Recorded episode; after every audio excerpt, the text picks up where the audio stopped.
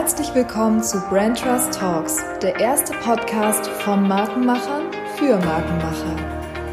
Jawohl, lieber Hörer, dann sind wir wieder dabei bei Brand Trust Talks. Es ist unsere siebte Episode, nachdem wir letzte, letztes Mal einen Ausflug in den, ja, ich sag mal, Weinbereich gemacht haben geht es jetzt wirklich in einen ganz anderen Bereich aus meiner Sicht. Ähm, es wird wahrscheinlich auch wenig um Wein gehen, aber dazu wird der Gast gleich ähm, viel mehr erzählen. Und äh, wie es sich bei Brand Trust Talks ja immer gehört, ist es so, dass der Gast sich selber vorstellt. Ähm, ich kann aber so viel sagen, es geht heute zwar um Marke, aber aus einem ganz, ganz anderen Blickwinkel. Und ich glaube, der Gast wird auch selber seinen Blickwinkel vielleicht nach der Folge so ein bisschen verändern. Ähm, ich darf euch vorstellen, ähm, heute ist Wannik zu Gast und du darfst dich selber vorstellen, lieber Wannik.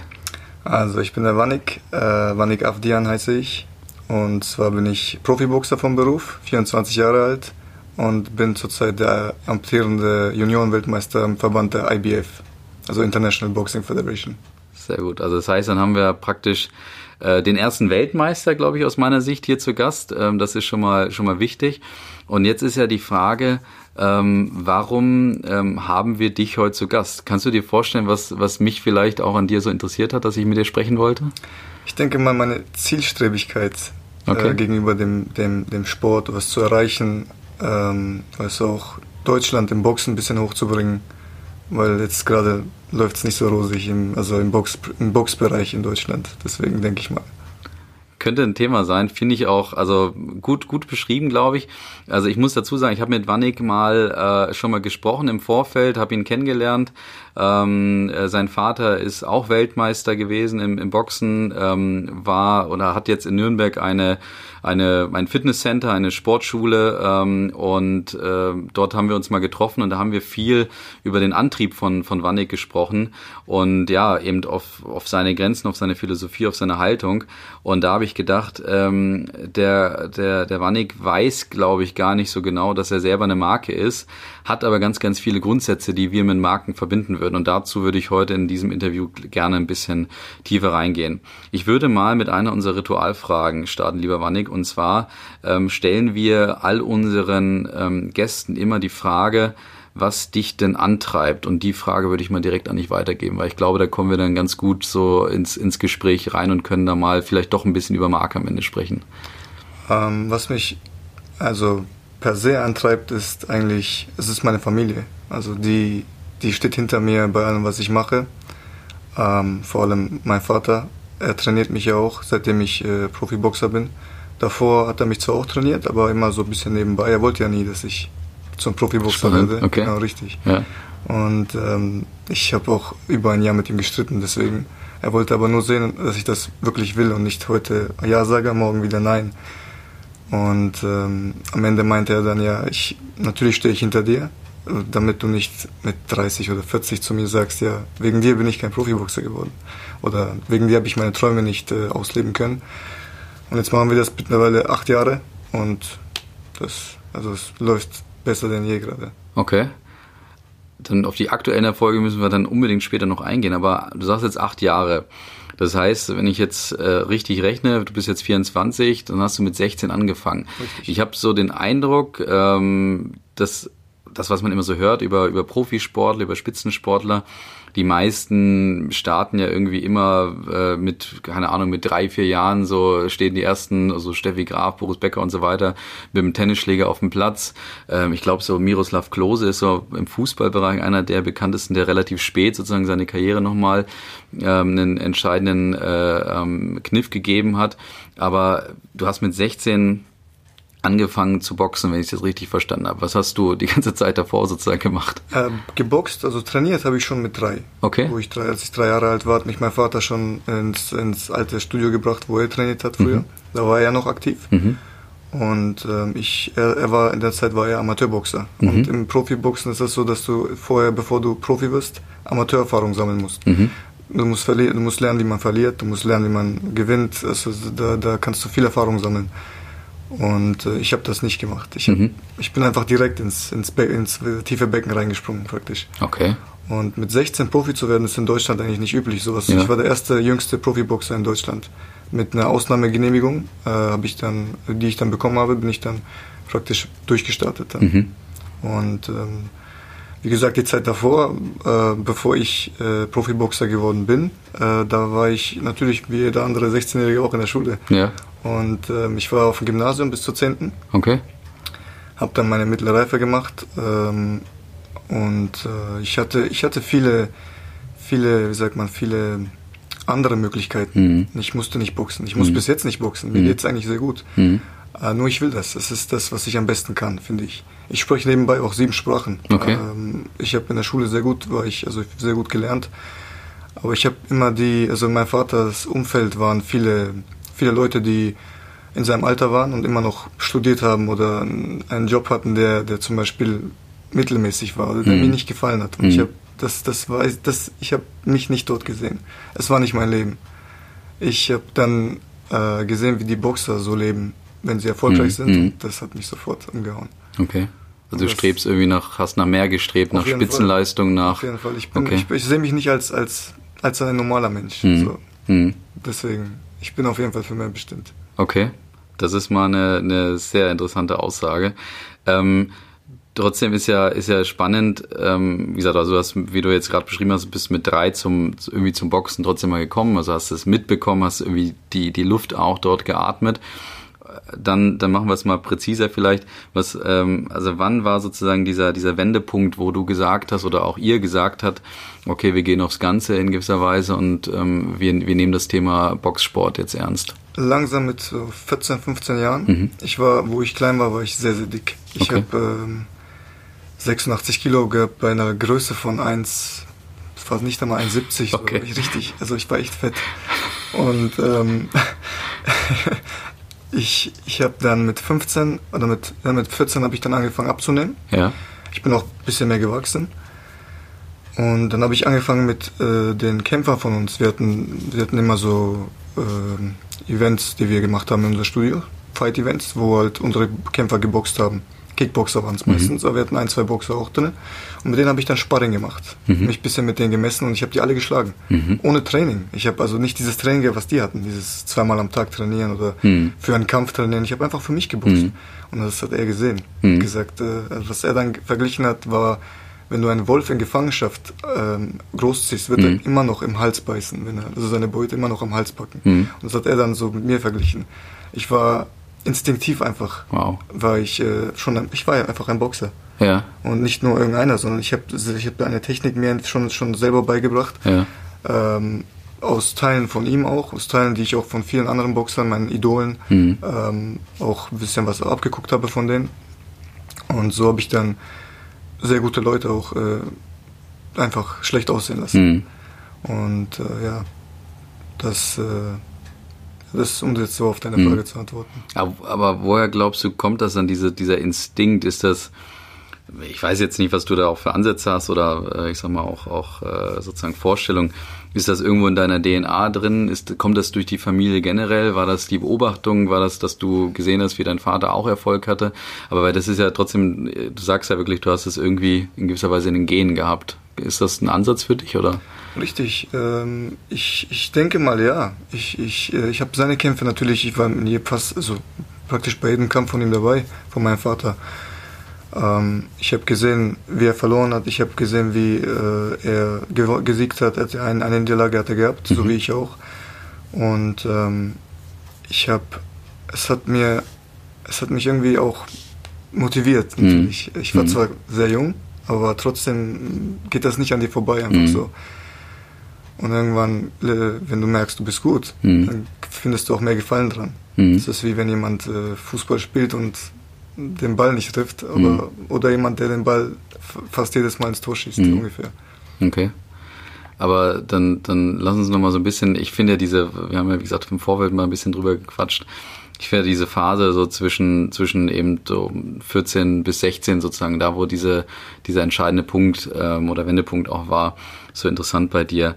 Äh, kannst du das noch ein bisschen beschreiben, auch wieder, wie sozusagen dieser, dieser, dieser, dieser Wendepunkt ablief, ähm, dass du dich entschieden hast, dann auch wirklich äh, zum Boxen zu kommen? Ich war immer sehr lernfaul in der Schule. Mhm. Ich habe nie wirklich gelernt. Ich habe immer alles, im, ich habe im Unterricht aufgepasst und dann konnte ich auch alles mhm. meistens. Und äh, das war mir zu langweilig. Ich konnte nicht, ich konnte nicht mehr, ich habe ich hab gemerkt, ich konnte nicht mehr irgendwie sitzen und dem Lehrer zuhören und dann, ich war, ich war sehr hyperaktiv mhm. auf einmal. Mhm. Viel zu viel Energie gehabt und dann ähm, habe ich dann, wie gesagt, diese Phase mit dem Sparring angefangen und alles und habe gesehen, es gefällt mir. Und irgendwann hat es dann Klick gemacht. Mhm. Und für mich, dadurch, da habe ich, hab ich mir dann gedacht, wieso soll ich nicht durchstarten? Ich bin jung, ich habe Zeit, ich habe, äh, auch wenn es, Gott bewahre, wenn es auch nicht klappt, habe ich immer andere, andere Alternativen. Mhm. Hier, du bist hier in Deutschland, du, hast, du kannst immer irgendwas machen. Mhm. Du bist hier wirklich, wenn du, wenn du hier ähm, keine, keinen Job hast, dann nur weil du willst. Mhm. Weil du hast wirklich, du hast überall stehen die Türen offen. Mhm. Und ähm, dachte ich mir, habe ich ihm natürlich, äh, habe ich ihm das gesagt und äh, die erste Reaktion war nicht so rosig. Mhm. da, da, hat er, ähm, hat er mich, äh, haben wir sehr, sehr heftig diskutiert sogar weil er mir den Ernst der Lage auch, äh, wie sagt man, ähm, beibringen wollte. Ja. Weil Boxen ist kein, kein Sport, der einfach ist. Du, du wirst geschlagen. Mhm. Da ist letztens erst äh, einer, einer gestorben mhm. nach, dem, nach seinem Kampf im okay. Krankenhaus an, okay. ja, an einer Gehirnblutung. Ja, ja. Es passiert alles. Und er schickt mich praktisch in den Krieg, so wie er mir das gesagt hat, mhm. in, bei jedem Kampf. Und er wollte wirklich sicher gehen das auch will. Mhm. Und hat in der Zeit, äh, wo er mich zappeln lassen hat, hat er, habe ich natürlich selber trainiert auch immer. Mhm. Und er meinte, ja, äh, er wollte schauen, wie ich mich so mache, mhm. ob ich das durchziehe, ob ich dieses, dieses, diese Disziplin halte. Und er hat mir ein paar Sachen gesagt, die ich machen sollte. Zweimal am Tag trainieren, ähm, nicht mehr so viel rausgehen, so viel, viel opfern für, mhm. diesen, für diesen Sport. Und äh, das habe ich dann natürlich auch gemacht. Und mhm. dann habe ich dann sein hundertprozentiges Jahr bekommen vor meinem ersten mhm. Kampf. Und dann haben wir dann für den Kampf spezifisch auch den Gegner trainiert. Mhm. Und der erste Kampf war einfach nur ähm, so ein, es war kein Showkampf, es war ein, es war ein richtiger Kampf, es war nur ohne Wertung. Mhm. Ich, es war, war nicht gewertet, weil ich äh, noch keine Lizenz hatte. Mhm. Und er wollte sehen, ob ich das, ob ich wirklich das Zeug dazu habe vor einer Zuschauerzahl von wie war, 800 Leuten, glaube ich, mhm. waren da. Wo war das? Bei uns im Studio. Okay. Wir von der Veranstaltung ja. gemacht. Der Hauptkämpfer müsste absagen. Ja. Und dafür habe ich den Hauptkampf gemacht. Okay. In meinem ersten Kampf noch nie überhaupt vor Publikum geboxt. Und dann gleich Hauptkampf gemacht. Ich habe nicht mal, nicht mal mit, mit Zögern habe ich Ja gesagt. Ich mhm. habe sofort Ja gesagt. Mhm. Also, also war mir, für mich war das kein Problem. Und dann habe ich meinen Kampf in der zweiten Runde durch K.O. gewonnen. Ja. Und ja, so, äh, so haben wir dann gestartet, also mit dem Profiboxen gestartet. Da waren Zuschauer, als Zuschauer waren die, ähm, vom, die vom, vom, vom, deutschen Verband waren die Chefs da, mhm. haben mir dann zugeschaut, ob ich äh, das Zeug dazu habe. Die können ja nicht jedem x-beliebigen eine Lizenz geben mhm. zum Boxen. Mhm. Und ja, von denen habe ich dann auch das Jahr bekommen. Mhm. Und dann, also, das war dann der erste Stein für meine Karriere, der gelegt wurde. Okay. Aber das heißt, also, äh, wie, wie lief diese, wie lief diese Phase ab, ähm, wo du sozusagen, wo er dich so ein bisschen herausgefordert hat? War das dann, habt ihr da gesprochen? Habt, äh, hat er, oh, wir haben jeden Tag gestritten. Okay. Wirklich, ich habe ich hab immer, ich hab immer gesagt, du willst mir nicht boxen lassen, du willst nicht, dass ich gut werde und so. Ich habe ja. ein bisschen, aber er mich auch. Ja. Er hat immer gesagt, äh, ja, du bist blöd, geh studieren. sagt er immer, warum willst du boxen, sagt er zu mir. Ja. Es ist ein zu harter Sport. Ja. Und im Endeffekt jetzt, äh, wenn ich jetzt zurückdenke, hat er hat auch recht. Das war wahrscheinlich das Richtige irgendwo, ne? Auf jeden Fall. Ja. Auf jeden Fall, nee. Ähm, ich war, ich war auch einmal arbeiten, einen Tag in so einer Firma von einem, von einem Kumpel von mir, einfach um zu sehen, den Vergleich, weil ich habe ähm, ich habe keinen keinen Vergleich gehabt. Weil ich stand manchmal, manchmal nach dem Training, nach einem sehr harten Training, mhm. stand ich in der Umkleide und dachte mir, ey, wozu machst du das? Mhm. Weil ich war so am Arsch nach dem Training.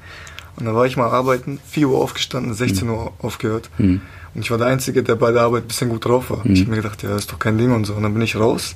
Ich bin, ich bin nach Hause und dann habe ich mich kurz hingesetzt und bin eingeschlafen. Ja.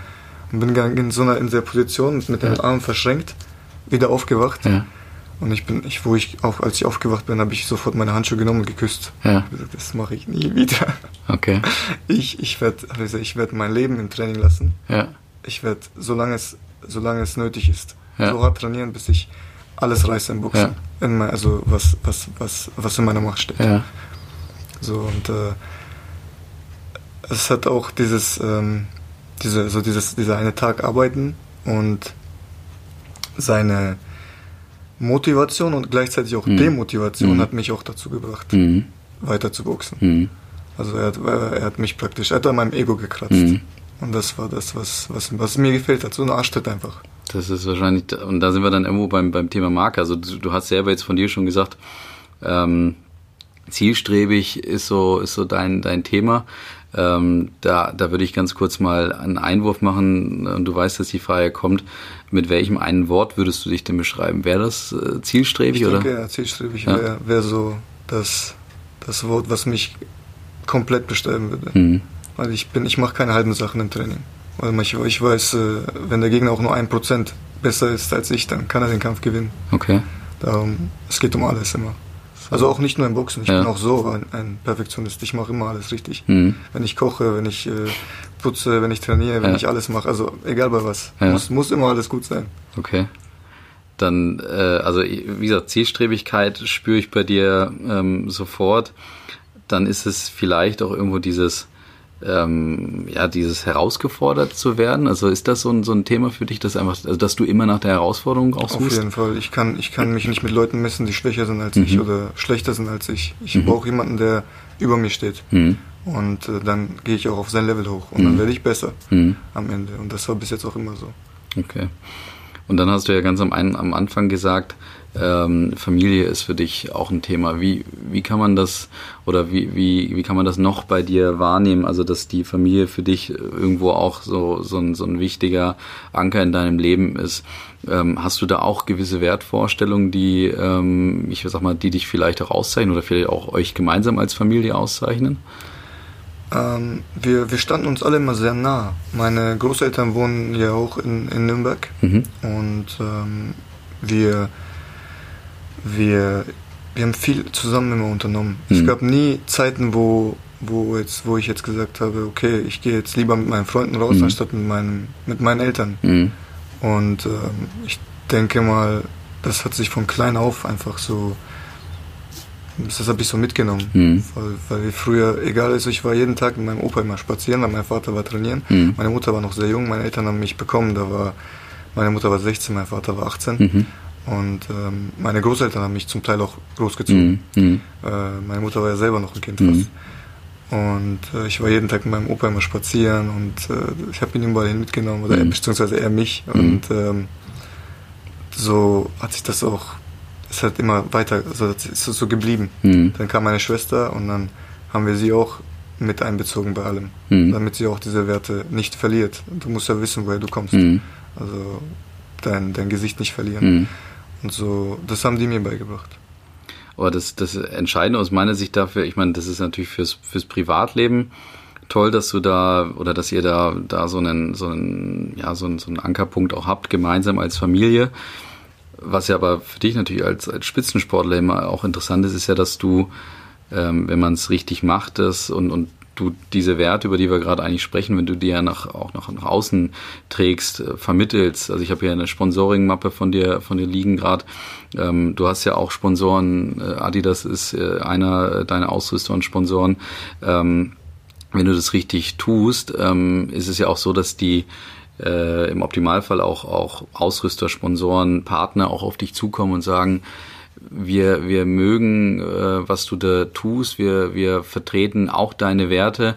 Und das ist auch der Grund, warum wir vielleicht mit dir zusammenarbeiten äh, wollen. Und da wäre jetzt einfach meine Frage, weil ich das irgendwie auch so spüre, ist es auch so, dass diese, dieses familiäre, was euch irgendwie auszeichnet, dieses enge, diese, diese, diese Bindung aufbauen sozusagen, ähm, dass das auch ähm, jeder auch von, von euch erwarten kann, der so in gewisser Weise in eurem Kreis mal aufgenommen ist und so einen bekannten Freundeskreis, Sponsorenkreis, also dass man da so eine, so eine diese, diese Zuverlässigkeit, diese Nähe auch hat, die man eigentlich von, von, von der Familie auch erwarten kann? Natürlich, also ich, wir haben, wir sind mit jedem unserer Sponsoren sind wir ähm, immer, immer sehr gut. Ähm, in erster Linie kannten wir sie vorher sogar, also die meisten Leute kannten wir, bevor sie unsere Sponsoren mhm. waren.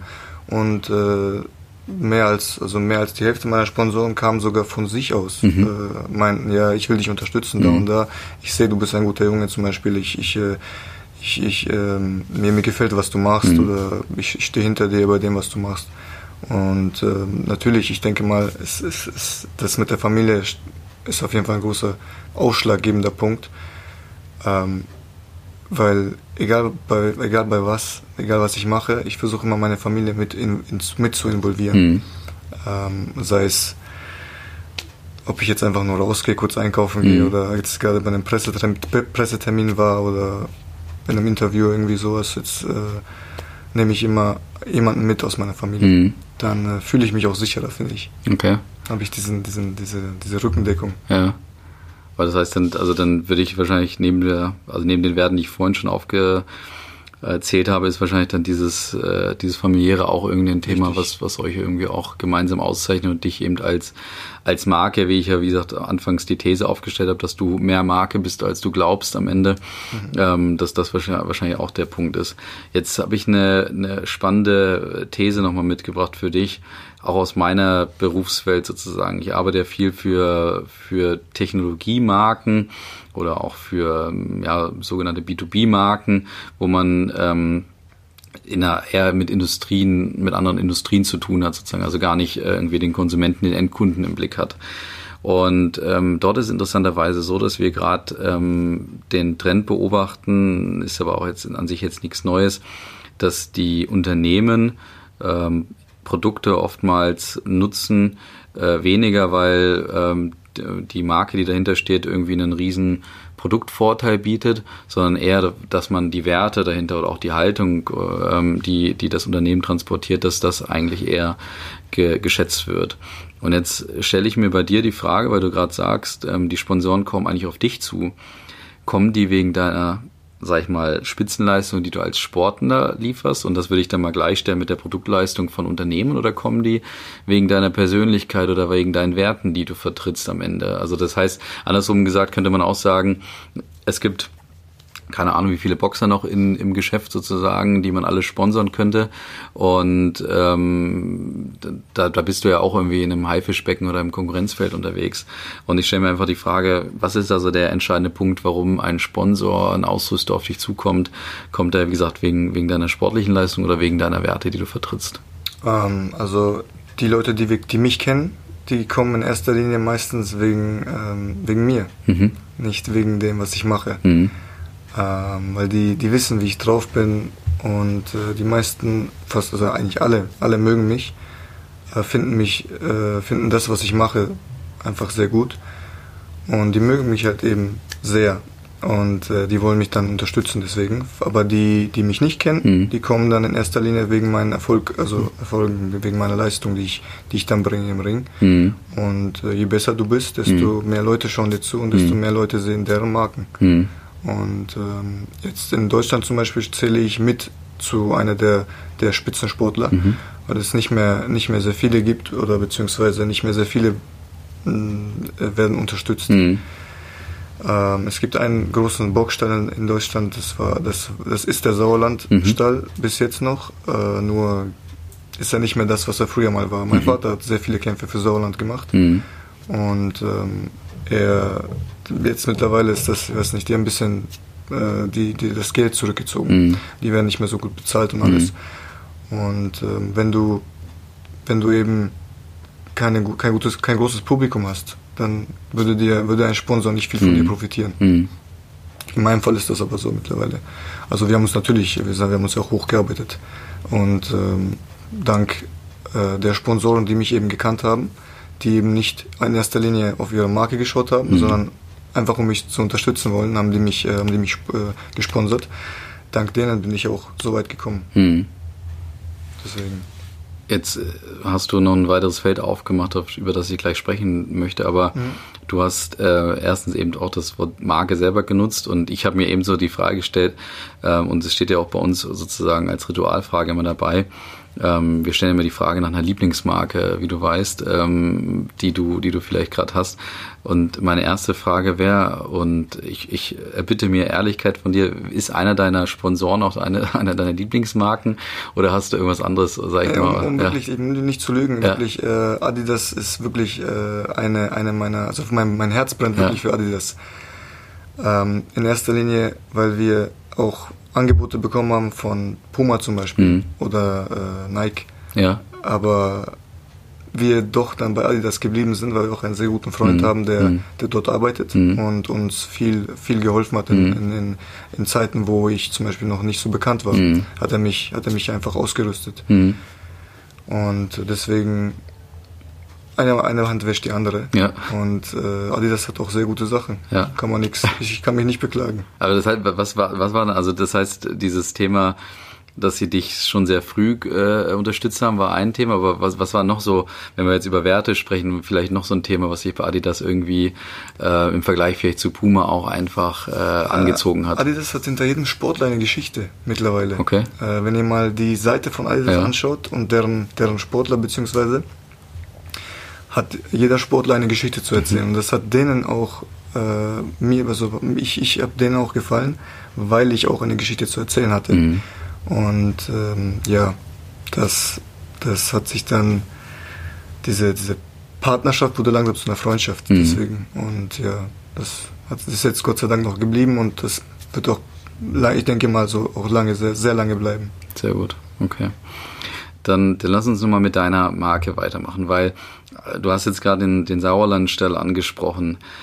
Ähm, ein Thema, was ich, wovon ich ja fasziniert war bei, bei dir, ähm, ist so das auch wieder so dieses, dieses, die, so, ein, so ein gewisser Wert bei dir.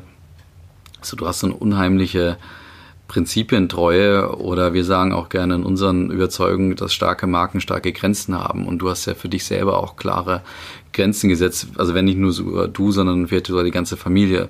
Was, was sind denn äh, deine bzw. eure Grenzen, wenn es mal auf den Boxsport bezogen sind? Ähm, wenn gerade Kampfarbeitung ist, dann ist die ganze Familie hat dann so ein Regime. Mhm. Ich bin, ähm, ich, ich, ich habe dann einen Tagesablauf, der, der schaut dann so aus, dass ich aufwache in der Früh, mhm. ähm, trainiere, danach gehe ich nach Hause, esse was, schlafe wieder fürs zweite, mache mich fit fürs zweite Training. Nach dem zweiten Training esse ich wieder und mhm. dann gehe ich schlafen. Okay. Und, aber ich bin wirklich immer 12 Uhr im Bett. Ja. Ich, also das, das geht nicht weg. Okay. Wenn gerade Kampfvorbereitung ist, weil du hast also wenn du mal aus dem Regime rauskommst, aus diesem Rhythmus, dann ist es schwer wieder reinzukommen. Mhm. Und wenn du einen, einen Rhythmus hast, den du, den mhm. du hältst, dann äh, passt alles. Und das mache nicht nur ich, das macht auch dann meine Familie, mhm. passt sich mir dann an. Ja, okay. Und darum kann ich denen wirklich nicht, also nicht genug danken dafür. Ja. Die, die machen da so viel mit, so viel ja. durch, weil ich habe Laune, ich habe da manchmal eine Laune, wenn ich abnehme, wenn ich so zickig. Ja. Und äh, das zu ertragen ist dann okay. nicht, also ist wirklich eine Zumutung manchmal. Ja. Und die haben da echt äh, Verständnis für sowas. Und echt Respekt. Ich jetzt gerade deine Laune zu urteilen, bist du aber nicht in so einer Phase. Nein, nein, nein, mir geht's gut gerade. Ich, hab, ich bin jetzt wieder, ich habe jetzt wieder angefangen zu trainieren locker. Mhm. Äh, wir kommen gerade rein, wir kämpfen, wir, wir bereiten uns gerade vor für den 12. Oktober, für den äh, Titelkampf der internationalen Meisterschaft im Verband IBO diesmal. Mhm. Und ähm, ja, jetzt geht das noch. Jetzt, wenn wir jetzt in zwei Monaten sprechen, bin, werde ich, werde ich ein bisschen anders. okay, da war gutes Teil. Es war, aber es war ja trotzdem nicht, nicht so einfach mit dir einen Termin zu finden, weil ihr habt ja da klare Grenzen gesetzt. Also Richtig. genau äh, ähm, zwischen der, der, der zwei Trainings muss, mussten sozusagen eine, eine Lücke gefunden werden. Genau, richtig. Äh, ich hatte dir ja auch ein paar Termine geschickt, das ging dann immer nicht, aber ja, so ist es dann halt. Ne? Trainingslager war noch vor, vor einer Woche, glaube ich. Genau. Ne? Ja, ähm, sehr gut. Aber ähm, das ist ja nur eine Seite der Grenze. Ich, äh, du weißt, glaube ich, auch, worauf ich hinaus will. Du, du hast so eine klare, trotzdem so eine glasklare Philosophie, auch wenn, wenn, wenn du über den, über den Sauerlandstall äh, sprichst, sozusagen, oder generell über das Boxen, äh, vielleicht in Deutschland oder auch in der Welt. Ähm, was sind da so, oder was ist da so eure Haltung, eure Philosophie dahinter, wenn ihr über das Boxen nachdenkt?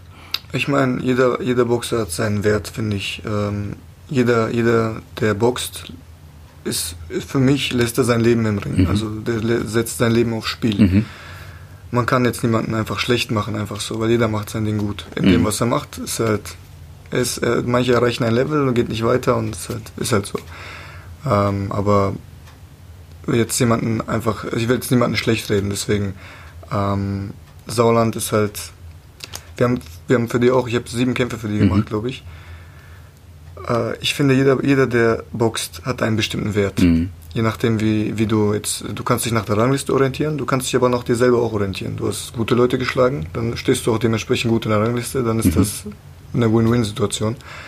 Und jeder hat seinen Wert. Und wenn Sauerland aber der, der diesen Wert ausnutzt, mhm. einfach nur um Fernseh-Einschaltquoten zu mhm. erreichen und für sich Profit äh, einzunehmen und die Boxer nicht gut zu bezahlen, dann mhm. ist das nichts für uns. Mhm. Dann machen wir lieber unser eigenes Ding mhm. und äh, zählen dann auf unsere Sponsoren ähm, und machen da eigene Veranstaltungen, holen dann mit, den, mit dem Geld der Sponsoren, trainieren wir dann natürlich, bezahlen wir das Trainingslager und äh, dann die ganzen guten Gegner dann.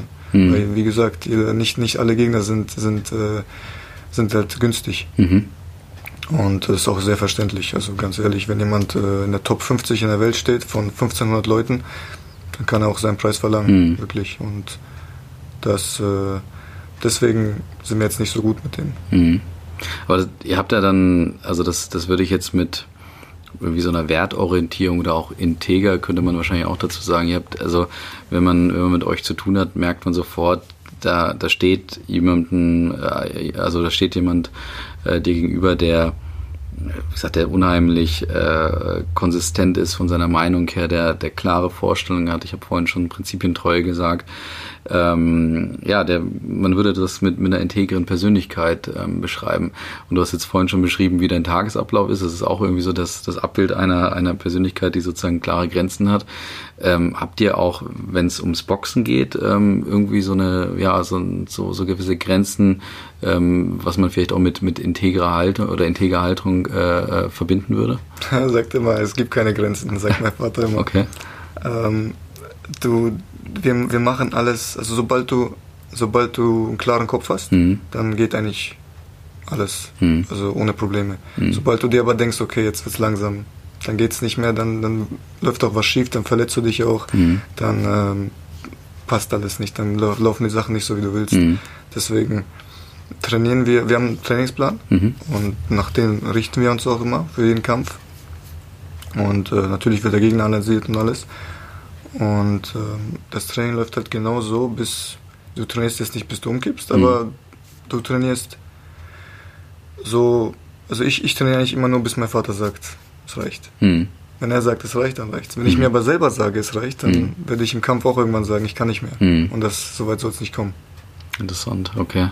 Also das heißt, du musst eigentlich irgendwo mal Grenzen auch überschreiten Richtig. beim Training, damit du eigentlich überhaupt an dieses Leistungslevel rankommst, was Richtig. du brauchst. Er sagt immer, er sagt immer, ähm, wenn ich, äh, wenn du das im Training erlebt hast, hm. dann wird das im Kampf dir leichter fallen. Hm. Nicht, dass du im Training jetzt äh, nicht bis zu der Grenze gegangen bist, hm. aber im Kampf schon. Dann hm. bist du, weißt du nicht, wie du damit umzugehen hm. hast. Deswegen. Das ist insofern spannend, weil ich ja, ich bin ja selber Fußballtrainer und ähm, ich mache äh, mit meinem Kollegen zusammen immer ähm, in der Vorbereitung, in unserer Fußballvorbereitung mache ich immer ähm, so zwei, dreimal während der Vorbereitung, was ja so auch die, sag ich mal, anstrengendste Phase oftmals im, äh, in der Saison ist, äh, sogenannte Schweinehundeinheiten. Und da sagen wir eigentlich, wir versuchen mal in gewisser Weise über das, ja, ich sag mal, vielleicht auch effektive des Trainings, weil man sagt natürlich auch irgendwie so bis zu der Extremmüdigkeit zu trainieren, gibt dir eigentlich nicht mehr viel, sag ich mal, irgendwie in, in, in technischer Hinsicht oder ähnliches. Aber ich sage dann auch immer zu den, zu den Spielern, ähm, dass es uns darum gerade geht, dass du so mal sozusagen diese Grenze auch erreicht hast, um dann, keine Ahnung, in der 94. Minute, wenn du dann den Sprint nach hinten oder nach vorne machen musst oder ähnliches, oder dann doch nochmal vielleicht diesen Zweikampf bestreiten musst, dass du dann weißt, du kannst eigentlich über diese Grenze hinaus. Das ist wahrscheinlich dann die ähnliche Philosophie. Genau, dahinter. richtig. Okay. Also, also besser konnte ich nicht vergleichen. Ja, okay. Gut. Sehr gut. Wunderbar. Ähm, ich habe mir vorhin noch die Frage gestellt, als wir über deinen Antrieb gesprochen ha ähm, haben, was denn dein, dein Antrieb war, um trotzdem auch in diesen Boxsport einzusteigen und, und sag ich mal, vielleicht auch das höhere Ziel am Ende des Tages war äh, oder auch noch ist, sozusagen. Du bist ja noch jung, du hast ja deine Karriere trotzdem noch vor dir, kann man auf jeden Fall sagen, gerade in dem Sport, wo man ja sehr lange eigentlich oder vergleichsweise lange äh, ähm, Leistung noch bringen kann. Und manchmal denkt man bei einigen alten Boxer, okay, die haben ihren Zenit überschritten, ja. aber ähm, theoretisch ist das ja vergleichsweise ein Sport, wo du, wo du recht spät einsteigst und dann noch äh, relativ lange auch, auch boxen kannst. Aber ähm, Hattest du irgendwie, als du trotzdem angefangen hast oder auch gemerkt hast, okay, du hast es wirklich drauf, so einen, so einen gewissen Antrieb oder auch ein Ziel vor Augen, wo du sagst, ich will mal irgendwann, ich will auf dem Podest stehen oder ich will, ähm, ich will alle, äh, ich weiß gar nicht, wie viele Gürtel es gibt, ähm, alle Gürtel irgendwie mal tragen. So solche Bilder habe ich immer bei den Boxern im Kopf. Oder vielleicht auch irgendwie, du willst den den deutschen Boxsport auch wieder ähm, nach vorne bringen. Was, womit würdest du dich da so am ehesten identifizieren und hast du da irgendwie so ein höheres Ziel für dich? Also in erster Linie natürlich äh, will ich wirklich alle Titel will ich äh, mir holen. Mhm. Wie viele Gürtel gibt es nur für mich gibt, als Amateur? Es gibt äh, fünf Weltverbände, Okay. also fünf Verbände im Boxsport, die anerkannt sind. Ja. Es gibt natürlich viele, viele mehr, Mhm. aber die sind halt dann nicht anerkannt. Mhm. The- Theoretisch könnte ich und du jetzt auch einen Verband aufmachen und einen Titel schauen. rausbringen. Würde, würde gehen. Ja. Aber dann ähm, wäre wär halt nicht, hätte er nicht, hätte nicht das Gewicht, was Ja. ein regulärer Verband hätte. Und ähm, wenn du jetzt alle fünf Titel hast, dann bist du der un, unumstrittene, unangefochtene Weltmeister. Ja. Dann hast du wirklich alles, alles erreicht, was zu erreichen ist eigentlich im Boxen. Dann machen die meisten, die das haben, oder die meisten, die das gemacht haben, äh, wechseln dann Gewichtsklassen. Die Mhm. gehen dann eine hoch oder eine runter Mhm. und machen das gleiche dann dort. Mhm. Und ähm, es gibt genug Boxer, also das kann man, kann man halt immer machen. Ähm, ja, also den deutschen Boxsport damit hochzubringen, wäre dann die Nebensache, das Mhm. würde dann mitkommen. Mhm. Und äh, das Geld kommt dann auch dann Mhm. da, dazu. Ja klar, das ist eine Folge. Äh, mir geht's wirklich in erster Linie aber nicht um die Titel, doch nicht um die Titel, sondern Mhm. eher um den Gegner, den ich dann, Mhm. den ich dann schlage, um Mhm. den Titel zu gewinnen. Mhm. Weil ich meine, du kannst gegen Obst und Gemüse boxen, Mhm. aber dann einen guten Titel haben, aber es würde nicht das gleiche sein, wie wenn du jetzt den Kampf deines Lebens gemacht hast gegen Mhm. jemanden, der wirklich auf Augenhöhe steht. Mhm. Und dieses eine Prozent einfach nur geholfen hat, diesen Kampf zu gewinnen. Und dann kannst du, kannst du dich auch Weltmeister nennen, finde ich. Mhm. Äh, so alles andere wäre für mich nicht, nichts. Also es gibt in Deutschland genug Boxer, die sich als Weltmeister schmücken, jetzt in Anführungszeichen. Äh, aber die, die, die Leistung, die sie dafür gebracht haben, ist nicht die, die ich zum Beispiel gebracht habe Mhm. dafür. Also das heißt, das, was du alles aufgegeben hast, oder was meinst du damit, was du für Leistung in Erstens oder? das, zweitens auch die Mhm. Gegner, die ich damit Ja, geschlagen habe. Ich okay. habe, ich habe, also es kannst sehr, sehr, sehr, also kannst du nicht vergleichen mit, mit Mhm. äh, den anderen. Mhm. Ich habe, ich denke mal in Deutschland bin ich mit mit Abstand einer der Top 3 vielleicht, die die sehr gute Leute äh, gegen sehr gute Leute geboxt haben und Mhm. auch gewonnen haben. Mhm. Der, also der alles, was danach kommt, ist nicht nicht in nicht in unserem Level, sage ich mal. Bevor ich würde gerne am Ende noch mal ein bisschen auch natürlich zu deinen Spitzenleistungen als als Boxer kommen. Da hast du ja auch einiges vorzuweisen, nicht nur nicht nur als Boxer, sondern auch so in dem Gesamtumfeld. Ihr habt ja eine unheimlich interessante sag ich mal, Trainingsphilosophie und auch, und auch was ihr da an Akribie wäre zum Beispiel auch noch so ein Thema, äh, was ich bei dir sehr stark wahrnehme.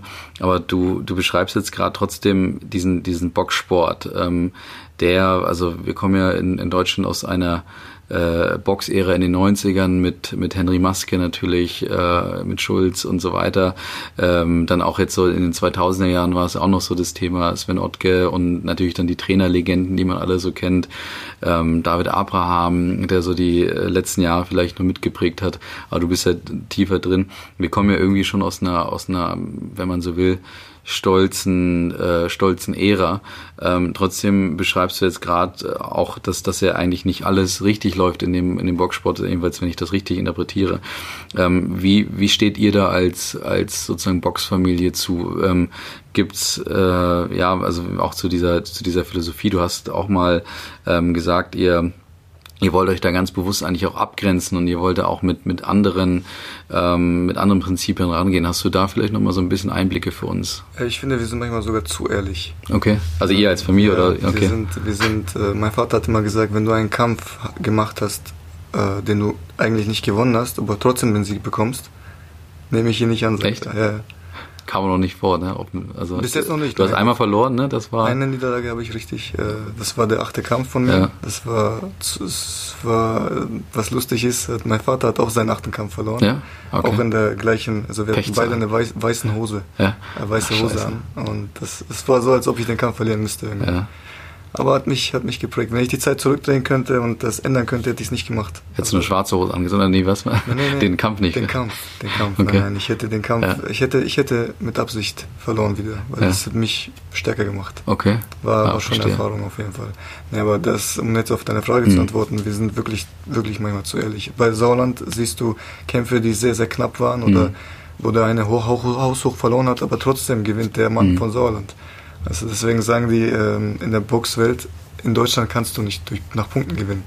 Und das will ich ändern. Hm. Also ich will, ich will, ich will nicht, dass man, dass Deutschland jetzt als Schummler, als Schummler, Sch- Schummelland Mhm. äh, gilt im Boxsport. Mhm.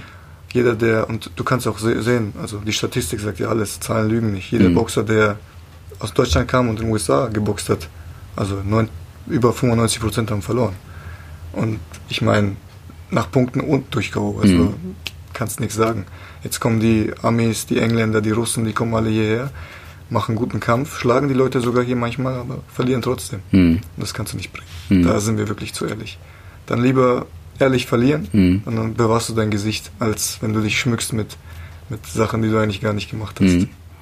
Ich glaube, mein Vater hat auch mal den, den Satz geprägt, es, es gibt nichts Ehrlich, Ehrlicheres als Boxen, ne? Oder, Richtig. oder wenn zwei, zwei Menschen, die mit Fäusten Mhm. sich das gegenseitig schlagen, bis einer dann aufgibt. Mhm. Mhm. Und äh, drei Punktrichter, die dann den Kampf analysieren, Mhm. sehen. Normalerweise müssten die ja richtig, richtig, richtig punkten. Aber wirklich stimmt, also, also du hast recht, also Okay. gibt es nichts Ehrlicheres. Okay, sehr gut. Dann lass uns mal noch ähm, auf deine, äh, also wir sprechen ja bei uns bei Brand Trust viel über Spitzenleistungen im, äh, immer. Und du hast jetzt schon viel über, und das sind für uns auch Spitzenleistungen, also diese ganze Haltung, diese Grenzen, die du auf, au- aufgezeigt hast, auch wie du trainierst zum Beispiel auch, ähm, eben was euch als Familie auch auszeichnet. Aber du hast ja, ähm, äh, und meine Frage vorhin war ja trotzdem ein bisschen auch provokant gestellt, ähm, du hast ja vorhin deine, deine Werte, deine Haltung aufgezeigt.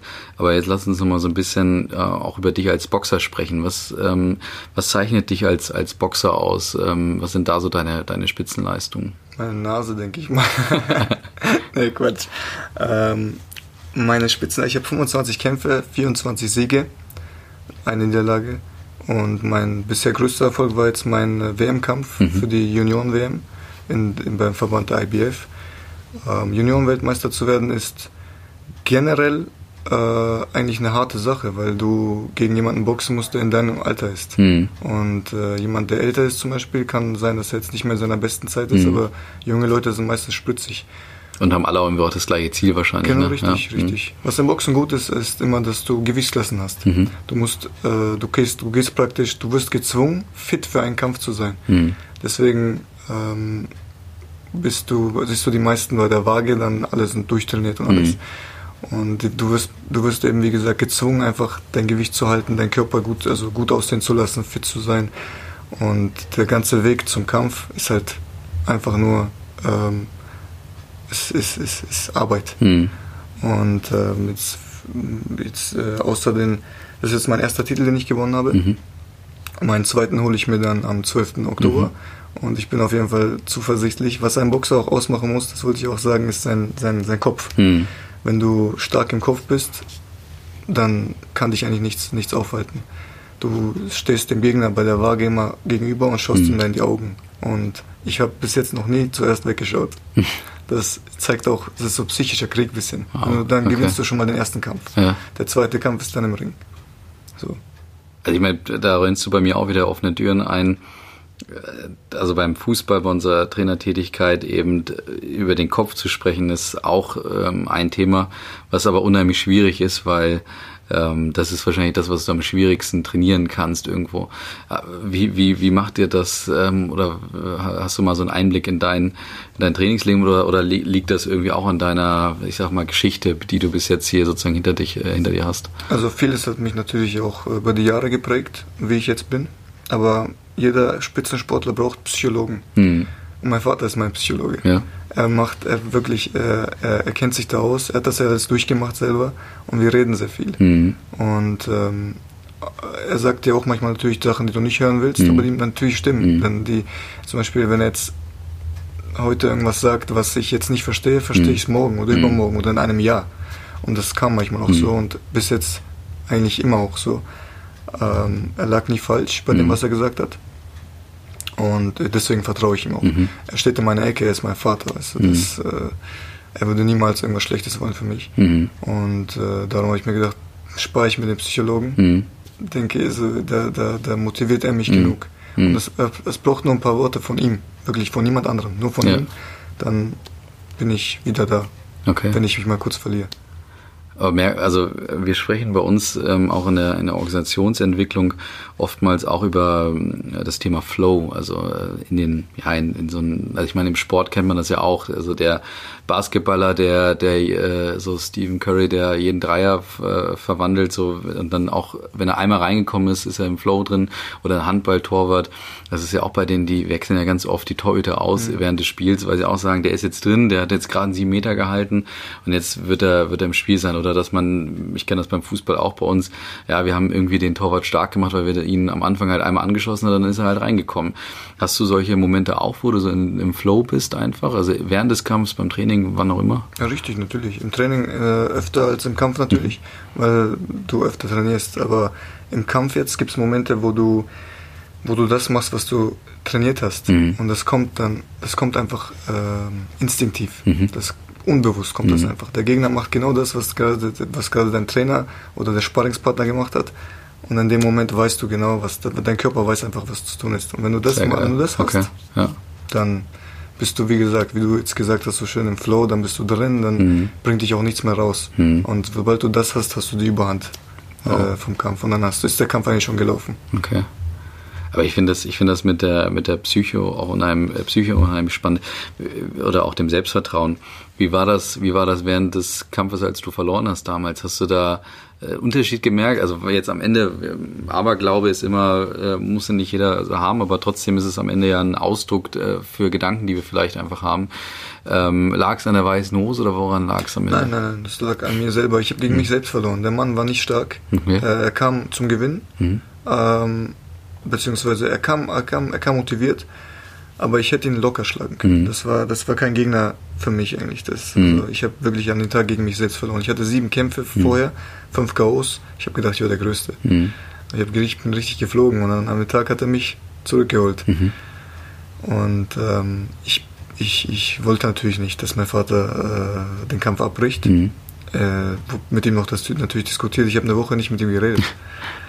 Irgendwann bin ich dann runtergekommen, hat dann, hab dann verstanden, was los war, woran der Fehler lag oder dies und das. Natürlich, wir haben den Kampf analysiert, was, was wir falsch gemacht haben und seitdem habe ich die Fehler auch nicht mehr gemacht. Also, du hast, du hast, also war ein K.O. dann oder wie? Nein, er hat äh, das Handtuch geschmissen. Ach so, ich okay. habe ein paar Schläge mehr bekommen mhm. in dem Fall und dann hat er dann aufgegeben. Mhm. So. Und hast dann Verletzungen gehabt, also dass ja, du nicht weiterkämpfen konntest? gebrochen. Ja, okay. Und äh, ich hatte Uh, oben an der Nase hatte ich so eine offene Wunde und ja. die hat dann ins Auge ausgestrahlt. Also okay. Also das Blut ging dann übers Auge und er hat gedacht, ich hätte einen Cut äh, am Auge. Mhm. Und obwohl es nur ein bisschen an der Nase offen war, hat aber schlimmer ausgeschaut, als es war. Aber äh, nichtsdestotrotz, ich habe mir den Kampf angeschaut, ich war nicht da. Also ich habe unnötig zu viel Schläge bekommen. Und bevor du den Kampf sowieso verlierst, mhm. brauchst du nicht noch K.O. gehen oder wenn es zu spät ist, sogar noch am Ende noch äh, Schlimmeres passiert. Mhm. Aber du hast auch mit irgendwie einer gebrochenen Schulter oder ähnliches, war, war das nicht auch so ein Richtig, Thema Richtig, habe ich auch mal gehabt. Vor ja. diesem Kampf, wo ich verloren habe, ja. habe ich mir mal auch die Schulter ver verletzt. Die linke war das. Okay. Ähm, was aber was ich aber nicht gemerkt hatte, aber die war irgendwie, das habe ich gemerkt, ich, die kam, die kam nicht. Ja. Ähm, ich will jetzt nicht Ausreden suchen mhm. oder sowas. Ich, hab, ich, war, ich war nicht gut drauf, also ich war einfach nur äh, zu arrogant für den Kampf. Ja.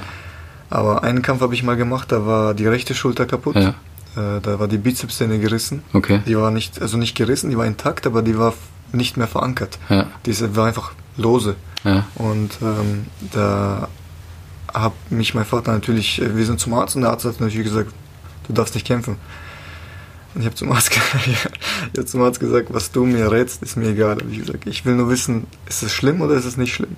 Er meinte, ja, es, es, es muss neu verankert werden, hm. muss, muss operiert werden. Ich gesagt, ja, kein Problem, machen wir nach dem Kampf. Und dann hat mich mein Vater auch äh, zur Seite gezogen, hat mich gefragt, ob ich das wirklich will, ob mhm. ich bereit bin dafür, ob ich das schaffe. Und er musste nur in meine Augen sehen, und, mhm. um, um, zu sehen, ob ich das, ob ich das wirklich will. und hatte mir vertraut. Mhm. Und das finde ich wirklich schön. Also er könnte auch sagen, nein, wir verschieben den Kampf auf mhm. weiß nicht wie lange. Das wäre, müsste ich wieder ein Jahr Pause machen. Also ein halbes Jahr habe ich dann Pause mhm. gemacht nach dem Kampf. Und dann bin ich rein gegen einen sehr, sehr guten Gegner, der wirklich acht Runden lang Druck gegeben hat. Mhm. Und ich so physisch stark war am Ende. Ich habe so gut trainiert, trotz dieser Schulter, ähm, dass ich ihn am Ende auch müde gemacht mhm. habe. Der kam aus Südafrika. Südafrika liegt an, an, sich schon, also da, wo er herkam, das war Gauteng hieß die, hieß die Stadt. Mhm. Ähm, die, die liegt schon 1500 Meter hoch. Also das, du brauchst da nicht ins Trainingslager gehen. Also das ist nicht normal. Du mhm. hast da noch 40 Grad. Ja. Normalerweise hat er die besten Voraussetzungen ja. zum Training. Und äh, ich habe trotzdem habe ich ihn sauber geschlagen. Ja. Mit einer Hand. Ja, wow. Okay. Respekt, also wirklich. Ja. Das heißt, du hast, also dann, nur um deine Marke sozusagen noch zu Ende zu bringen, dann diese Robustheit oder das ist dieser unheimliche Wille, Ehrgeiz. der da in dir Ehrgeiz. Das, okay, ja. Das ist das, das ich, ich, ich, ich sterbe lieber, bevor ich aufgebe. Okay. Das wirklich, du musst mich wirklich im Ring musst du mich umbringen, mhm. dass ich da aufhöre oder mhm. sage, ich kann nicht mehr. Mhm. Das, da muss wirklich ein, irgendwas, ein Meteorit kommen oder sowas mhm. einschlagen, anders geht nicht. Okay, also wir haben jetzt, also Zielstrebigkeit haben wir gehabt, dann Ehrgeiz, gerade nochmal Ehrlichkeit ist eigentlich ein Thema für dich. Ähm, dann das, so wie du beschrieben hast, auch, äh, dass du im Boxsport auch, auch als Folge auch so ein bisschen, ich sag mal, vielleicht säubern möchtest in gewisser Weise oder auch wieder auf ein anderes Level bringen möchtest. Ich würde noch trotzdem noch mal ganz kurz auf deine eben auf deine Spitzenleistung als Sportler noch mal eingehen. Ähm, wie wie kann man sich äh, dich als als Boxer vorstellen? Also weiß nicht rechts links Auslegung. So, was ist dein bester was ist dein bester Schlag? Und, und ah, okay. du hast auch mal gesagt, du du kannst ja auch bist ja unheimlich schnell, habe ich gehört. Ne? Richtig, ne? ja. Ich habe äh, ich bin in meiner Gewichtsklasse bin ich der schnellste Boxer. Mhm. Und zwar schlage ich äh, bis zu was haben wir gezählt? Ich glaube zwölf Schläge in drei Sekunden oder was oder ein bisschen okay. mehr sogar. Und ähm, es, also ich bin sehr, sehr schnell, darauf mhm. vertraue ich auch. Das ist meine, meine Waffe. Ähm, so, wenn du schnell bist, haben wir gelernt, kommen auch die K.O.s mhm. von alleine. Und ähm, wenn du also wenn du jetzt hart bist, dann verlierst du viel zu viel Kraft. Mhm. Wenn du mhm. schnell bist, dann kannst du dir die Kraft auch gut einteilen. Ich meine, es gibt Boxer, fast jeder Boxer ist schnell, sogar mhm. jeder Mensch ist schnell. Mhm. Aber für wie lange? Mhm. Weißt du? okay. Ich kann das, ich, ich, ich habe dafür keinen Kraftaufwand. Für dafür, dass du jetzt, äh, für was du jetzt äh, sehr viel Kraft aufwenden mhm. müsstest, mhm. mache ich von Natur aus. Okay. Und es äh, ist genau wie bei Fußballern auch. Ja. Gibt es schnelle Leute, die, ja. die sprinten, die 100 Meter, die, die ersten 30 Meter sind die schneller als jeder, ja. jeder 100 Meter Sprinter. Ja. Und es gibt Leute, die halt dann Verteidiger sind mhm. und nicht so schnell sind. Und ähm, Jetzt äh, Linksausleger bin ich, äh, Rechtshänder. Obwohl auch meine Linke sehr stark ist. Ja. Aber Boxen muss ja beiden, mit beiden ja, Händen gut sein. Ähm, außerdem einen Lieblingsschlag, so habe ich jetzt nicht, oder den besten Schlag habe ich jetzt nicht. Ich habe ähm, Kombinationen, die ich gut mache mhm. und ähm, die, die mein Vater mir gezeigt hat, mhm. die wir dann mit der Zeit perfektioniert haben. Mhm. Gerade Schläge schlage ich sehr gut. Also ja. die, die kommen immer. Okay. Und die brechen noch Nasen und alles. Und ähm, ja, so an sich. Was ist so eine Kombination? Also was kannst du so, was ist, oder ist das Geheimnis? Nein, nee, Quatsch. Ja. Also, du, du, hast sechs Schläge im Boxen, das mhm. sind äh, gerade, zwei mhm. geraden links und rechts, dann zwei Haken mit links und rechts und zwei Aufwärtshaken mhm. mit links und rechts. Und äh, eine gute Kombination, die ich sehr kann, ist der linke Haken und die rechte gerade danach. Okay. Und mit dem linken Haken äh, lenkst du den Gegner ab von, dir, von, von, ab von der rechten, weil mhm. die, der kümmert sich dann um seine, um seine rechte Seite dann. Und vergisst dann die Mitte. Und dann kommt die rechte genau, trifft okay. sein Ziel. Also von 10 von 10 Treffen immer. Okay. Muss halt nicht oft, zu oft schlagen, sonst ja. äh, merkt er das ja auch. Ja. Aber immer so überraschend. Mhm. Dann auf jeden Fall. Und diese, diese Schnelligkeit, ähm, ist das, also habt ihr das trainiert trotzdem irgendwann oder liegt das du musst dir? Sie natürlich, okay. du musst sie halten. Äh, mhm. Ich meine, du, ich, du hast ein bestimmtes Level, das du mhm. immer hast, mhm. aber noch schneller zu werden, um, um noch schneller zu werden, dann musst du natürlich mhm. äh, trainieren, wie, mhm. also wirklich sehr, sehr spezifisch auch. Wir trainieren auch fast nur auf Schnelligkeit. Ja. Auf Härte auch natürlich nebenbei und alles. Dafür machen wir athletische Übungen und alles. Auf Stabilität und so, aber die Schnelligkeit ist praktisch das, die, die Spitze der Pyramide. Mhm. Also das ist A und O. Und dann habe ich ja noch, ähm, oder beziehungsweise was, was, was ich ja trotzdem gehört habe, war, dass du trotz deines Gewichts irgendwie in der Jugend äh, trotzdem immer irgendwie eine Schnelligkeit hattest, ne? also dass das irgendwie aufgefallen ist. Aber dann kann man ja trotzdem sagen, dass das irgendwo vielleicht irgendwie in den Genen liegt und du jetzt eigentlich beim Training nur noch dran arbeiten musst, so die letzten Prozent rauszuholen. Könnte sein. Kann, ja. ich, dir, kann ich dir wirklich nicht sagen, woran das, woran das lag oder wo ich das habe. Nur, ja, das zeigt jetzt mein Vater auf sich. nee, aber er ist auch sehr schnell. Mein ja. Vater ist auch sehr schnell, ja. aber er ist im Moment schnell. Er schlägt einzelne Schläge sehr, sehr schnell. Ja. Ich kann die Kombination sehr schnell schlagen, hintereinander. Ähm, ich denke mal, also ich war schnell, wenn ich jetzt schnell sage, nicht im Rennen schnell oder mhm. sowas. Ich war mit meinen, meine Hände sind sehr schnell. Mhm. Ich habe auch sehr kleine Hände für einen mhm. Boxer. Mhm. Also kann man, deswegen verletze ich sie mir auch meistens. Okay. Aber ähm, jetzt so hat mich das irgendwann, mein Gewicht hat mich nie beeinträchtigt, mhm. jetzt fürs Boxen früher. Aber wo ich jetzt durchgestartet habe, langsam habe ich auch wieder abgenommen. Mhm. Also da war ich jetzt nicht so, nicht so dick wie, wie, wie früher. Mhm. Aber woher das kommt, kann ich dir wirklich nicht sagen. Okay. Ich hatte das einfach. Sehr gut. Dann lass uns noch mal ganz kurz über die Akribie ähm, eures, ja ich sag mal Trainingscenters oder ich sag mal auch eures Trainingsplans sprechen. Ähm, ihr habt, ihr setzt ja auch auf innovative Technik, wie ich gehört habe. Ja, wir haben, ähm, man hat früher trainiert, wie so bis man umgefallen ist, mhm. ohne Laktatwerte, mhm. ohne ohne Ärzte, ohne mhm. Pulsmessungen. Weißt du, jetzt mittlerweile ist alles sehr, sehr hoch modernisiert. Ähm, wir schauen, dass wir nicht ins Übertraining kommen. Mhm. Wir schauen, äh, es ist, also mein Körper sagt ja, ob, ob, ob, äh, ob noch was geht. Und äh, wir machen auch Pausen, mhm. wir, wir werden massiert, wir, also das ist wirklich drum, alles drum und dran. Wir haben Lichtertechniken, die, mhm. die äh, sind so Reaktionslichter, das machen Fußballer auch manchmal. Mhm. Äh, nur mit den Füßen, wir machen das mit den Händen meistens wo du äh, messen kannst, wie viele Schläge du in der Sekunde schlägst oder wie viele Lichter du halt in der Sekunde ausmachst. Ähm, oder ähm, was haben wir noch gehabt? Diese, diese, äh, genau, wir hatten diese so kleine, die schauen aus wie so USB-Sticks, aber mhm. das sind so Sensoren, die tust mhm. du in deine Bandagen rein mhm. und dann äh, misst er dir die Schlagfrequenz, die mhm. Schlaghärte, wie viele Schläge du schlägst, äh, was dein stärkster Schlag war und alles. Mhm. Das, also Zahlen lügen nicht. Und äh, wenn genial. du gute mhm. Werte, voll, absolut. Mhm. Wenn du gute Werte hast, mhm. so kannst du immer äh, das nächste Training auf den Werten aufbauen. Das heißt, du musst dich immer wieder übertreffen. Mhm. mhm. Das heißt, äh, sei es, äh, dass du jetzt 20 Schläge geschlagen hast in einer Runde, mhm. machst das nächste Mal 25, 30, 40 oder mhm. weiß nicht wie viel, wie viel du halt schaffst. Und äh, es wird auch immer besser. Okay. Also so merkst du auch deine Erfolge. Ja. Das ist insofern auch spannend, weil wir da in der äh, auch in gewisser Weise auch in der Organisationsentwicklung bei, bei Marken auch gerne von 1% Verbesserungen sprechen. Und äh, das kommt auch aus dem Sport wiederum, beziehungsweise wurde im Sport dann auch äh, insbesondere bekannt, wo, wo ein Radsportteam mal 2012 ähm, bei ähm, der Tour de France ähm, endlich einen britischen Sieger ähm, letztendlich produzieren wollten ähm, und dann innerhalb des Radsportteams äh, sich überlegt haben, wie können sie eigentlich ähm, so ganz, ganz kleine äh, Verbesserungen ähm, implementieren, damit sie am Ende eben den Toursieger ähm, haben können. Und das ist ja genau das, was du beschreibst. Also überall so kleine Prozente finden. Das ist genauso wie äh, Gareth Southgate ähm, als britischer Nation, äh, Nationaltrainer oder englischer Nationaltrainer ähm, das ähm, Elfmeterschießen trainiert hat auf ganz andere Weise, wo er wirklich Anlauf trainiert hat. Okay, und äh, also das, weil das ist ein bisschen das, was du vorhin beschrieben hast, also den Kopf mitnehmen.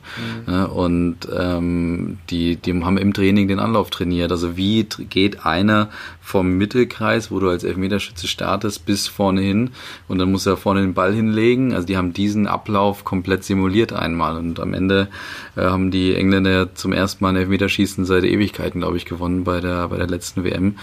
Ähm, oder auch Jürgen Klopp, der einen Einwurftrainer äh, als Berater installiert hat, um, um diese ein Prozent rauszuholen. Also hat sich auch niemand, äh, Freistöße ist bekannt, Eckstöße auch, aber frei äh, Einwürfe hat niemand so drüber nachgedacht, dass man das so, genau das zu trainieren.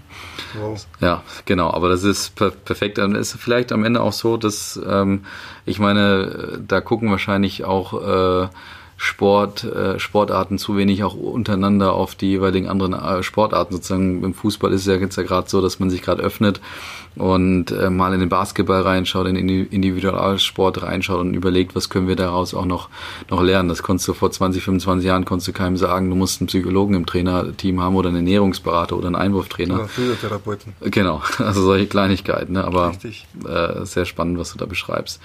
Ähm, wir haben jetzt noch so ein paar Themen, die wir sozusagen oder die ich gerne noch mit, mit dir besprechen würde. Ähm, da sind auch noch so ein paar beliebte Ritualfragen dabei. Ähm, und die eine, äh, ja, ich sag mal, Frage, die ja von äh, unserem vorherigen Gast, ähm, von Martin Kössler, ähm, an, an dich gestellt wurde, äh, ist, ist ganz, ganz spannend und die spielen wir jetzt mal ein. Inwiefern wird eine schon bald weitgehende, hoffentlich weitgehende CO2-Bilanzierung und Besteuerung, um die wir nicht herumkommen, unser Leben verändern, den Handel und seine Marken beeinflussen, die Wirtschaft und unser Denken verändern? Also wie, sie, wie es jetzt äh, die Marken und alles, also die Wirtschaft und die Marken äh, und den Handel beeinflusst, denke ich mal, ist, äh, dass alle jetzt um, umsteigen würden auf äh, umweltfreundlichere Sachen. Das mhm. habe ich also mit, du siehst jetzt mittlerweile viele, viele Autos äh, produzieren jetzt Hybride oder mhm. Elektroautos, ganz Elektroautos. Smart zum Beispiel mhm. geht jetzt komplett auf Elektro. Ja, ja. Äh, die, die, haben die sind jetzt komplett umgestiegen. Du, die haben jetzt, äh, habe ich gesehen, Werbung gemacht für die mhm. letzten äh, Benziner. Mhm. Und ähm, alles wird umweltfreundlicher, mhm. weil du, ich meine, im Endeffekt lebst du auf diesem Planeten. Mhm. Du musst ihn, du musst ihn, du musst ihn, ihn pflegen.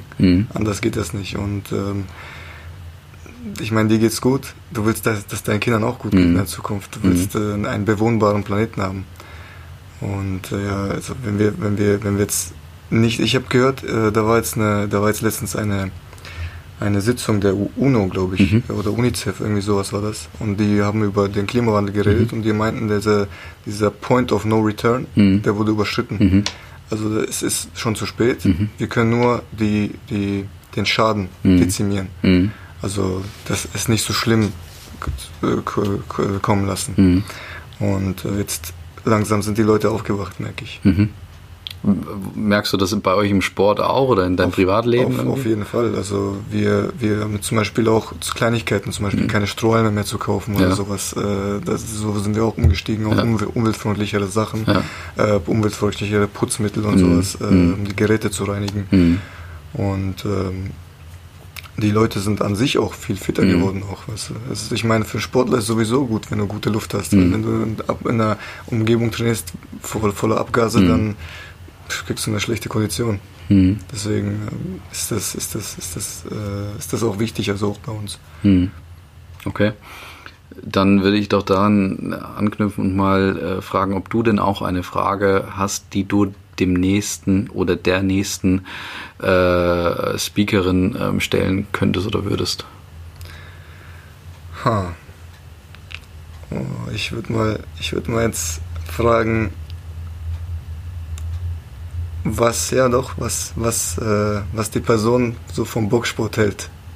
Ob sie eine gute Meinung hat oder ob sie das, dieses Klischee-Boxen, dieses, dieses Klischee über Boxen äh, kennt oder denkt. Okay. Kannst du nochmal als Frage sauber formulieren, okay, also so dass wir es sauber einspielen können? Äh, du, kannst, äh, du? du, kannst auch duzen. Ja. Achso, okay. okay, okay ja. Ja. Was hältst du vom Boxen an sich? Äh, denkst du, wie jeder andere Hast du dieses, denkst du über dieses Klischee nach oder denkst du, ja, hast du eine andere Meinung dazu? Perfekt, super. Ähm, dann habe ich noch eine Frage übrig und da machen wir nochmal ähm, so ein bisschen den, äh, den Blick zurück. Du hast vorhin beschrieben, äh, du bist äh, ja als, als Kind äh, recht, recht, ja, du hast fett gesagt, deswegen darf ich es auch absolut, zitieren. Absolut. genau. äh, ohne um den heißen Brei rumzureden. Äh, was war deine Lieblingsmarke aus der Kindheit? Äh, war es McDonalds, Coca-Cola oder? Ich und McDonalds waren sehr gute Freunde. Ja. Das, das Schlimme war, mein Vater hat mich immer trainiert, wo ich klein war. Ja und hat mir als Belohnung immer, hat mich als Belohnung immer zu McDonalds gebracht. Ja. Er selber hat da nur Eis gegessen und Pommes und ja. ich habe dann halt alles bestellt, was ich wollte. Ja. Und so bin ich halt immer in diesem Teufelskreis geblieben. Ich okay. habe immer, immer, dicker bin ich geworden mhm. und, und, dann habe ich halt äh, auch trainiert. Irgendwann habe ich dann auch härter trainiert, mhm. auch wo ich, als ich dick war. Und dann bin ich halt immer gleich geblieben vom mhm. Gewicht. Ähm, aber es, ich weiß nicht, wieso er mich dahin gebracht hat. Okay. Er sagt immer, du warst so süß, sagt er zu mir, ich konnte nicht Nein sagen ja. zu dir. Aber ich wollte auch wirklich ja. essen die ganze Zeit. Aber seit, jetzt habe ich seit, äh, ich, schon ein paar Jahren kein, also Fastfood an sich nicht mehr gegessen. Wow, okay. Äh, das ist, das ist, ich habe gesehen, wie das hergestellt wird, das geht okay. gar nicht. Da kommen wir wieder zu deiner Marke in gewisser Weise, in gewisser Weise die du auch gerade bei der CO2-Besteuerung in gewisser Weise angesprochen hast. Mhm. Aber also allein da muss ich ja schon den Hut vorziehen, den ich nicht aufhabe. Also äh, Fastfood zu Fastfood Nein zu sagen, ist auch eine extreme Grenze. Also das heißt, gar nicht unter dem Jahr oder mal irgendwann, keine Ahnung, zum Geburtstag einmal zu Natürlich McDonalds oder. Burger, ja. Aber dann qualitativ gut. Ah ja, okay. Dann, dann weißt du, dass da kein Müll drin ist ja. oder mitgemischt ist oder sowas. Weil das sind, das sind auch äh, so gutes Fleisch wird das ja. dann sein. Ja. Und dann gibt's äh, genug Restaurants hier, die auch diese Qualität auch bieten. Ja. Welches zum Beispiel dein Lieblingsrestaurant dann? In Hier, ja? jetzt, äh, ich würde mal sagen, Kommune wäre nicht ja, schlecht. Okay. Äh, die haben sehr gute Burger. Ja. Ähm, da bin ich auch meistens, wenn ich ja. Burger esse, dann, dann bin ich meistens dort. Ja. Aber ihr habt dann trotzdem einen Ernährungsplan während des Trainings, also das heißt. Natürlich, es gibt, es gibt Phasen vom Kampf, da kannst du ähm, mehr von dem essen, was mhm. du essen darfst. Mhm. Es gibt auch Phasen dann, wo du halt kürzer ziehen musst. Okay. Und äh, du nimmst ab, während, wenn du immer das Gleiche isst. Mhm. Wenn du davon nicht von deinem Ernährungsplan abweichst, mhm. dann nimmst du doch leichter ab. Mhm. Dann kannst du genauso viel essen. Ich trainiere halt dann immer nur härter. Mhm.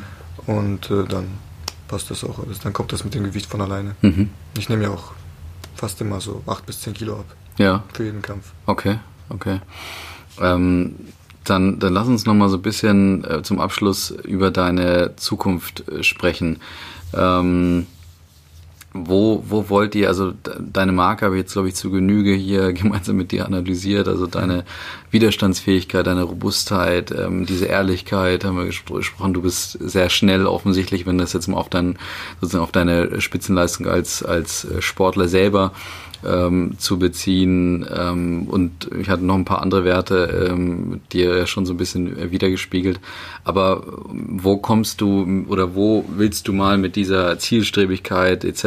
Ähm, pp, wo willst du damit mal hinkommen? Was sind so deine nächsten oder vielleicht auch eure nächsten Schritte? Also das nächste Ziel ist äh, natürlich der nächste Gegner. Mhm. Wir schauen über keinen Gegner hinaus. Mhm. Ähm, in erster Linie, weil jeder, jeder ist, also jeder ist aus Fleisch und Blut mhm. und äh, ein, ein Ranglistenplatz sagt nichts über dich aus, das ist nur eine Zahl. Und deswegen bleiben wir jetzt bis jetzt dabei. Nach dem 12. Oktober schauen wir dann, wo wir als nächstes angreifen. Wir haben, zwar, wir haben zwar jetzt äh, schon einen Kampf geplant, am mhm. 2. November dazu also nochmal zu boxen. So kurz danach geht das? Oder? Auf jeden Fall. Okay. Ich habe mal sechs Kämpfe in einem Jahr gemacht. Das mhm. war das Maximum, was ich mhm. gemacht hatte. Und wenn du, es waren aber auch nur sechs Rundenkämpfe, deswegen mhm. jetzt der jetzt wird ein zehn oder zwölf Rundenkampf, ich weiß jetzt nicht genau. Und äh, je nachdem, ob er nach Punkten geht oder nicht, äh, davon hängt es dann aber auch ab, mhm. ähm, wie du den nächsten Kampf machst. Und ähm, ich würde jetzt sagen, wir mit dem Titel, den ich jetzt gewinnen werde, äh, kannst du dich gut vorstellen bei, bei anderen Promotern mhm. mhm. und dich bekannt machen, mhm. mal vorboxen damit die sehen, wie du bist. Und äh, wenn du zwei Titel hast, dann mhm. ist das auf jeden Fall viel wert im Boxen. Mhm. Weil ich finde es so interessant, dass du immer sagst, also den Titel, den ich holen werde, oder du sagst es ja eigentlich fast noch, noch deutlicher. Das ist kein Lippenbekenntnis nur von dir, oder? Da stehst du echt, echt Auf zu, oder? Auf jeden Fall, ja. ich, ich stehe zu meinem Wort. Ich, ich gehe da nicht zum Verlieren, denn ich weiß, was ich dafür aufgebe, ich weiß, was ich, wie ich trainiere, wer dafür leiden muss äh, in meiner Familie ja. und, und also ich, ich, ich gehe da, das ist mein Titel. Ja. Ich, ich werde das gewinnen. Das Problem an der Sache für die Hörer ist, ähm, sie sehen dich nicht und sie sehen deine Überzeugung in den Augen und eigentlich in allen Fasern gerade nicht, weil man kennt das Ganze aus dem Sportbereich auch wieder. Äh, so Lippenbekenntnisse werden einfach schnell gemacht. Man sagt einfach mal, ja, wir werden das schon, wir, wir sind noch nicht abgestiegen, ne? Haben wir jetzt beim Club alles letztes ja, Jahr zu Genüge gehört. Schlechtes Thema, ne? Ähm, aber also wir haben noch eine Chance und so weiter. Eigentlich war man schon abgestiegen. Und wenn man dir so gegenüber sitzt und dich sieht, dann, dann glaubt man, dass du nicht so ein, so ein weichgewaschener Sportler aus dem, aus dem Business bist, sondern irgendwie noch so eine, ja, einfach eine, eine ehrliche, ehrliche Haut Nein, weil ich mit, dich überzeugen will. Ja, Deswegen. mag auch jeden sein. anderen ja. auch. Ja, wahrscheinlich ist es dann so, ich, wahrscheinlich ist es dann so, dass diese Überzeugung dein, deine Gegner auch im Optimalfall spüren. Ähm, ich hätte insbesondere über also das Thema hätte ich fast noch noch noch äh, am liebsten noch länger gesprochen, weil ich mich einfach so fasziniere dafür, wie du diesen also wie du auch diesen den Kopf so trainieren kannst und vor allen Dingen auch ähm, wie du es schaffst, dass du äh, wie du vorhin beschrieben hast bei so einem wie heißt das nochmal dieses Aufeinandertreffen beim das Face-off. Ja, genau. Mhm. Ja, okay, ja. Also dass du das so für, für dich äh, dominierst, weil da gibt's ja dann diese bekannten äh, Geschehnisse, wo dann irgendwie Prügeleien entstehen Richtig, oder sowas. Genau. Hast du da eine Interpretation, was da das Problem ist, was aus deren Sicht? Äh, die pushen sich einfach zu viel, die Leute. Meistens ist das auch Show. Ja. Ähm, aber ich meine, du musst immer kor kor korrekt bleiben, mhm. denke ich. Also mhm. finde ich, vor dem Kampf ist kein Ding. Seid ihr, könnt ihr euch hassen, mhm. aber nach dem Kampf ist wieder alles cool. Okay. Du hast dann gekämpft und ich meine, es ist ein Job, was du mhm. da machst. Mhm. Du gehst zum Arbeiten ein. Er will, dein, er will den Titel nehmen, ich will den Titel nehmen, weißt du. So. Mhm. Aber dass du jetzt anfängst, jemanden zu schlagen und mhm. sowas, kann sein, dass es bei mir mal vorkommen wird. Also, mhm. dass, dass jemand handgreiflich wird, mhm. aber dann würde ich auch dementsprechend reagieren oder eher mein Vater als. Was, was würde dann passieren? Würdest du zurückschlagen oder würdest du Distanz aufbauen oder also? Ich muss ehrlich sagen, ich weiß es nicht. Okay. Vielleicht aus Reflex würde ich natürlich mhm. zurückschlagen, mhm. denke ich mir. Ähm, es ist mir nie passiert, aber ich, ich halte mich immer, weißt du, ich schläge mhm. nicht äh, draußen und alles. Ich hatte wirklich noch nie eine Schlägerei. Ich, und ich denke mal, da, da werden genug Leute dazwischen kommen. Du. Und er wird dann den Ring dafür büßen. Mhm. Dann auf legale Art und ja. auf schöne Art.